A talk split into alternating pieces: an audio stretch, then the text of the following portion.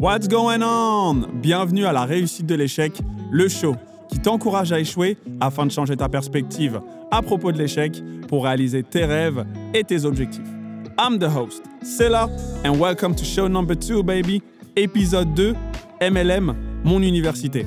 T'en as sûrement déjà entendu parler, d'une manière ou bien d'une autre, en anglais, multilevel marketing, et en français, marketing de réseau. Tu dois sûrement te dire, ok super pour la définition de l'acronyme, mais c'est quoi le rapport avec l'université? Bah en fait, c'est que je suis pas allé. Et justement, je vais t'expliquer comment cette rencontre avec le marketing de réseau a complètement chamboulé, bouleversé, transformé ma vie. Et pour ça, je te ramène 11 ans en arrière. God damn, time is flying. 2010, juste au début de l'année, premier trimestre. Je sais pas si tu te rappelles où tu étais et ce que tu faisais à ce moment-là, mais moi je me rappelle exactement où j'étais et c'est là que je t'emmène. Are you ready? Let's go. À l'époque, j'étais étudiant en informatique, bac pro SEN, système électronique et numérique, Au cas où si tu sais pas ce que c'est. et j'avais pour ambition de devenir designer 3D dans le secteur du jeu vidéo, parce que c'est l'une de mes passions, et surtout parce que je voyais qu'il y avait un grand boom dans cette industrie et au niveau du cinéma. Je voyais que le 3D était en train de grappiller des parts de marché, et je me suis dit pourquoi pas me positionner et mêler l'utile et l'agréable. Et pour ça, j'avais un plan d'action. Parce que la vision sans action, ça sert à rien. Donc déjà, c'était d'obtenir mon bac, pour ensuite faire une licence en design 3D et ensuite un master au Canada. Pour atteindre ce qui était le Saint Graal pour moi à l'époque, Ubisoft Montréal. Les types m'ont tellement fait jouer, j'ai tellement fait de nuit blanche à geeker qu'ils m'ont donné envie de travailler chez eux. Les types sont trop forts. Et à côté de tout ça, j'avais quand même une vie sur Terre. Je faisais du taekwondo trois fois par semaine, je venais d'obtenir mon BAFA, donc je travaillais en tant qu'animateur en centre aéré, bref, un emploi du temps bien chargé pour un jeune de 18 ans. Et j'étais tellement déterminé à suivre mon plan d'action qu'au milieu du deuxième trimestre, je prends rendez-vous dans une école de design 3D, je rencontre le directeur pour lui expliquer mon plan, histoire de voir si c'est cohérent ou quoi que ce soit, parce que bon, j'y connais rien à l'industrie et au milieu. Donc il écoute le plan et il le valide, et surtout il m'explique que j'ai bien fait de choisir son école. Parce qu'elle a un bon taux de réussite, c'est pour ça qu'elle est réputée, mais surtout que le diplôme possède tous les labels et accréditations pour que j'aille partout dans le monde sans faire une remise à niveau. International, baby. La remise à niveau, ça faisait pas partie du plan, donc comment dire que j'étais pas enjaillé. Et comme c'était une école privée, bah on a parlé argent, et la licence elle était à 36 000 euros. Sans les frais de dossier. Et la seule autre école en France qui avait les labels et accréditations pour que j'aille partout à l'international, elle était à Grenoble. Je kiffe la Savoie, mais flemme. À l'époque, j'avais pas les 36 000 euros, mais je me voyais pas m'endetter au démarrage de ma vie. Pour moi, c'était pas logique. J'ai jamais été bon dans les exercices de logique, mais là, ça faisait vraiment aucun sens. J'avais pas de permis, pas de voiture, pas d'appartement, aucune responsabilité, mais j'allais mettre 40 000 euros sur le dos. Pour moi, ça faisait vraiment pas de sens. Et donc cette rencontre avec le marketing de réseau, elle se fait à travers une connaissance du collège. Tu vois cette personne que tu connais juste de vue, vous vous dites bonjour ici et là, mais vous ne vous connaissez pas vraiment? Eh ben c'est lui. Shout out à lui, je dirais pas son prénom, mais quand il écoutera, You know who you are, god damn it. il m'a contacté sur Facebook et on a échangé les numéros. Et en fait, il m'a proposé de venir à une soirée qu'il organisait. Cette fameuse soirée qui a complètement changé ma vie. Et je te mens pas que j'avais trouvé ça super bizarre parce que lui et moi, on n'avait pas l'habitude de se côtoyer, on discutait pas au quotidien ou quoi que ce soit. Mais je me suis dit, pour une ambiance good vibes, why not? En plus, j'avais rien à faire ce jour-là, je me rappelle, c'était un vendredi. Donc je me suis dit, vas-y, allons-y. En plus, il propose de venir me chercher, donc dans ma tête, je me dis carrément rentable, parce que j'avais pas envie de rentrer en transport à 6h du matin ou quoi que ce soit. Donc lorsqu'on arrive au lieu de rendez-vous, il y a une file d'attente de dingue. Tu vois les grosses ambiances en mode soirée sur Paris? Celle-là, ouais, celle à laquelle tu es en train de penser là, et ben c'est exactement la même. Et en fait, plus on se rapproche de la salle, plus j'entends de la bonne musique. Et là, je me dis, je vais passer une bonne soirée. Et lorsqu'on arrive dans la salle, je vois 300 chaises. Je le regarde en mode, mais c'est comment? Et là, il me dit la fameuse phrase, T'inquiète pas, fais-moi confiance. Et là, je me dis dans ma tête, truc de ouf, il m'a menti, je suis venu avec sa voiture, je peux pas rentrer. Bah, prix pour prix, je vais m'asseoir et je vais écouter. Et en fait, c'était une présentation d'affaires de marketing de réseau. Ça parlait de revenus passifs, de revenus résiduels, c'est-à-dire faire le travail une fois et être rémunéré tous les mois pour le travail effectué. Je te mens pas que j'avais jamais entendu parler de ce genre de concept.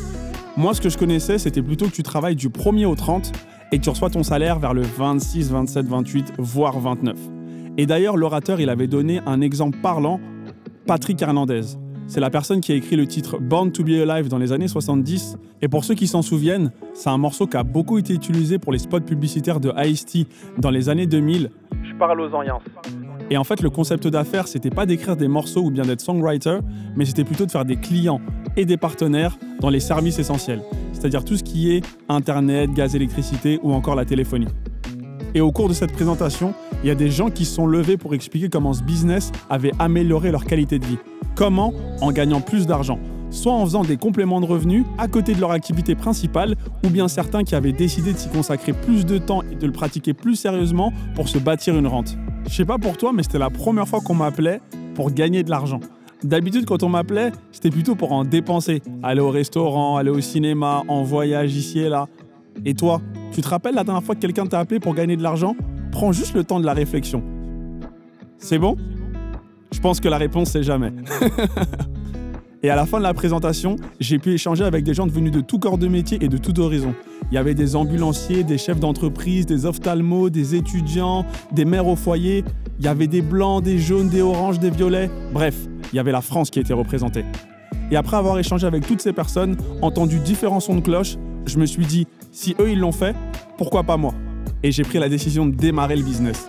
Je me suis dit que si ça pouvait me permettre d'avoir un peu plus d'argent pour mon apport, pour l'école de design et derrière un peu plus d'argent pour moi-même améliorer ma qualité de vie, c'était tout bénef. Et là, j'ai été confronté à ceux que j'appelle pin les tueurs de rêves. Ceux à qui tu vas aller expliquer ton rêve, ton objectif, ton ambition et qui vont te descendre, qui vont te dire mais c'est pas fait pour toi, mais pour qui tu te prends, mais t'es pas capable de faire ça, c'est pas ton domaine d'expertise, il est trop beau pour toi, elle a rien à voir avec toi, etc., etc.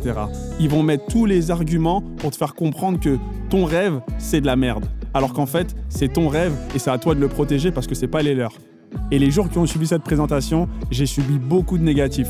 Dans un premier temps, je suis allé sur Internet. Et là, il n'y avait que du lynchage. Dans un deuxième temps, j'ai commencé à inviter des personnes de mon entourage pour leur présenter le business. Certains ont décidé de me suivre et je les remercierai jamais assez pour ça. Et d'autres se sont complètement moqués de moi en disant que j'étais dans une arnaque, une secte, et beaucoup ont commencé à me ghoster. À l'époque, il n'y avait pas le syndrome du ghosting comme il y a beaucoup aujourd'hui, mais en fait, tu leur parlais sur Facebook, ils te répondaient pas, ils te mettaient des vues, et pourtant tu voyais qu'ils commentaient, qu'ils likaient des statuts. Ou bien tu as ceux qui me voyaient dans la rue et qui changeaient de trottoir parce qu'ils avaient appris que je m'étais lancé dans une arnaque, un business bizarre, donc ils avaient décidé de plus me calculer. Ça faisait vraiment mal. Je vais pas te cacher qu'au niveau émotionnel, j'en ai pris un coup et je me suis rappelé une phrase que j'avais entendue à la présentation 80% du business, il est dans la tête, 20% sur le terrain. Je vais pas te cacher que j'ai voulu arrêter le business au moins 50 fois dans les premiers mois, mais j'avais tellement parlé, je m'étais parlé à moi-même en fait, au-delà de ce que j'avais dit aux autres, l'engagement que j'avais pris envers moi-même d'accomplir mon objectif parce que je voulais aller au Canada. Je voyais Ubisoft, je voyais Montréal, et surtout, je me voyais avec mon bac plus 5 en poche, et ça, j'allais pas l'accomplir en écoutant les autres. Et là, il s'est lancé en moi le combat intérieur.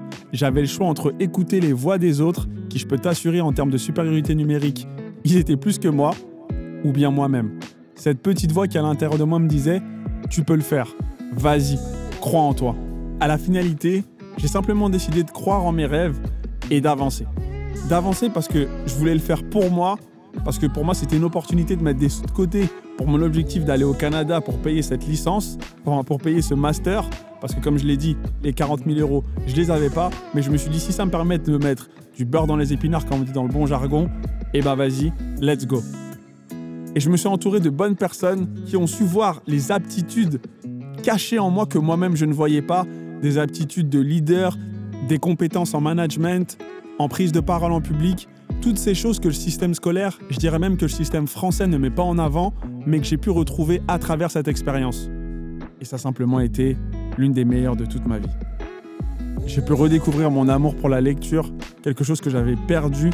Quand j'étais petit, je lisais énormément de livres, je passais tout mon temps limite à la bibliothèque, bien évidemment, quand je ne geekais pas. Et euh, à travers ce business, on m'a recommandé énormément de livres, beaucoup de séminaires d'entreprise, quelque chose auquel j'étais pas du tout familier.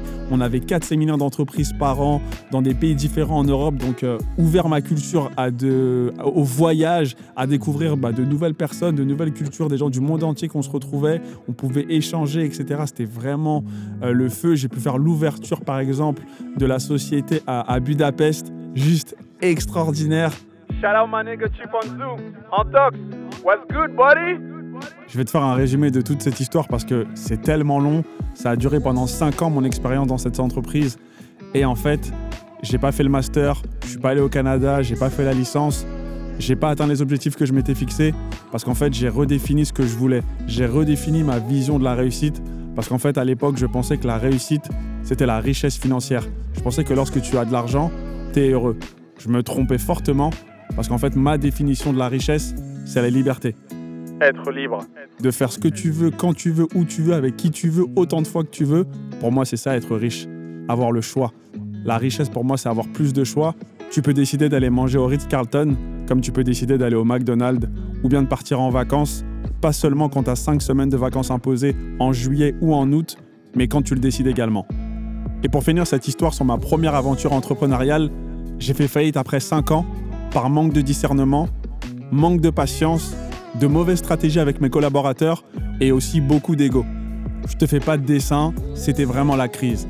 Entre le relationnel, les dettes, l'opérationnel pour sauver ce qui pouvait être sauvé, vraiment pas évident à gérer. Mais on s'en est quand même sorti et on s'en est sorti grandi. Et sur un point plus personnel, c'est tous ces hauts et ces bas qui ont servi à bâtir mes compétences et ma détermination, et qui ont fait que deux ans après, je relance ma deuxième société en tant que prestataire commercial en indépendant.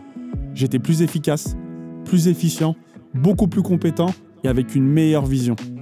En résumé, tout se transforme et rien ne se perd. Merci Orelsan.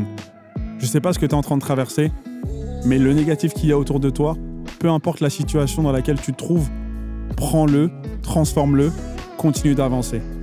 Oui, tu pourrais abandonner, mais tu as déjà commencé. Autant terminer. Je te laisse méditer. Until next time, faire more, faire better. Let's go!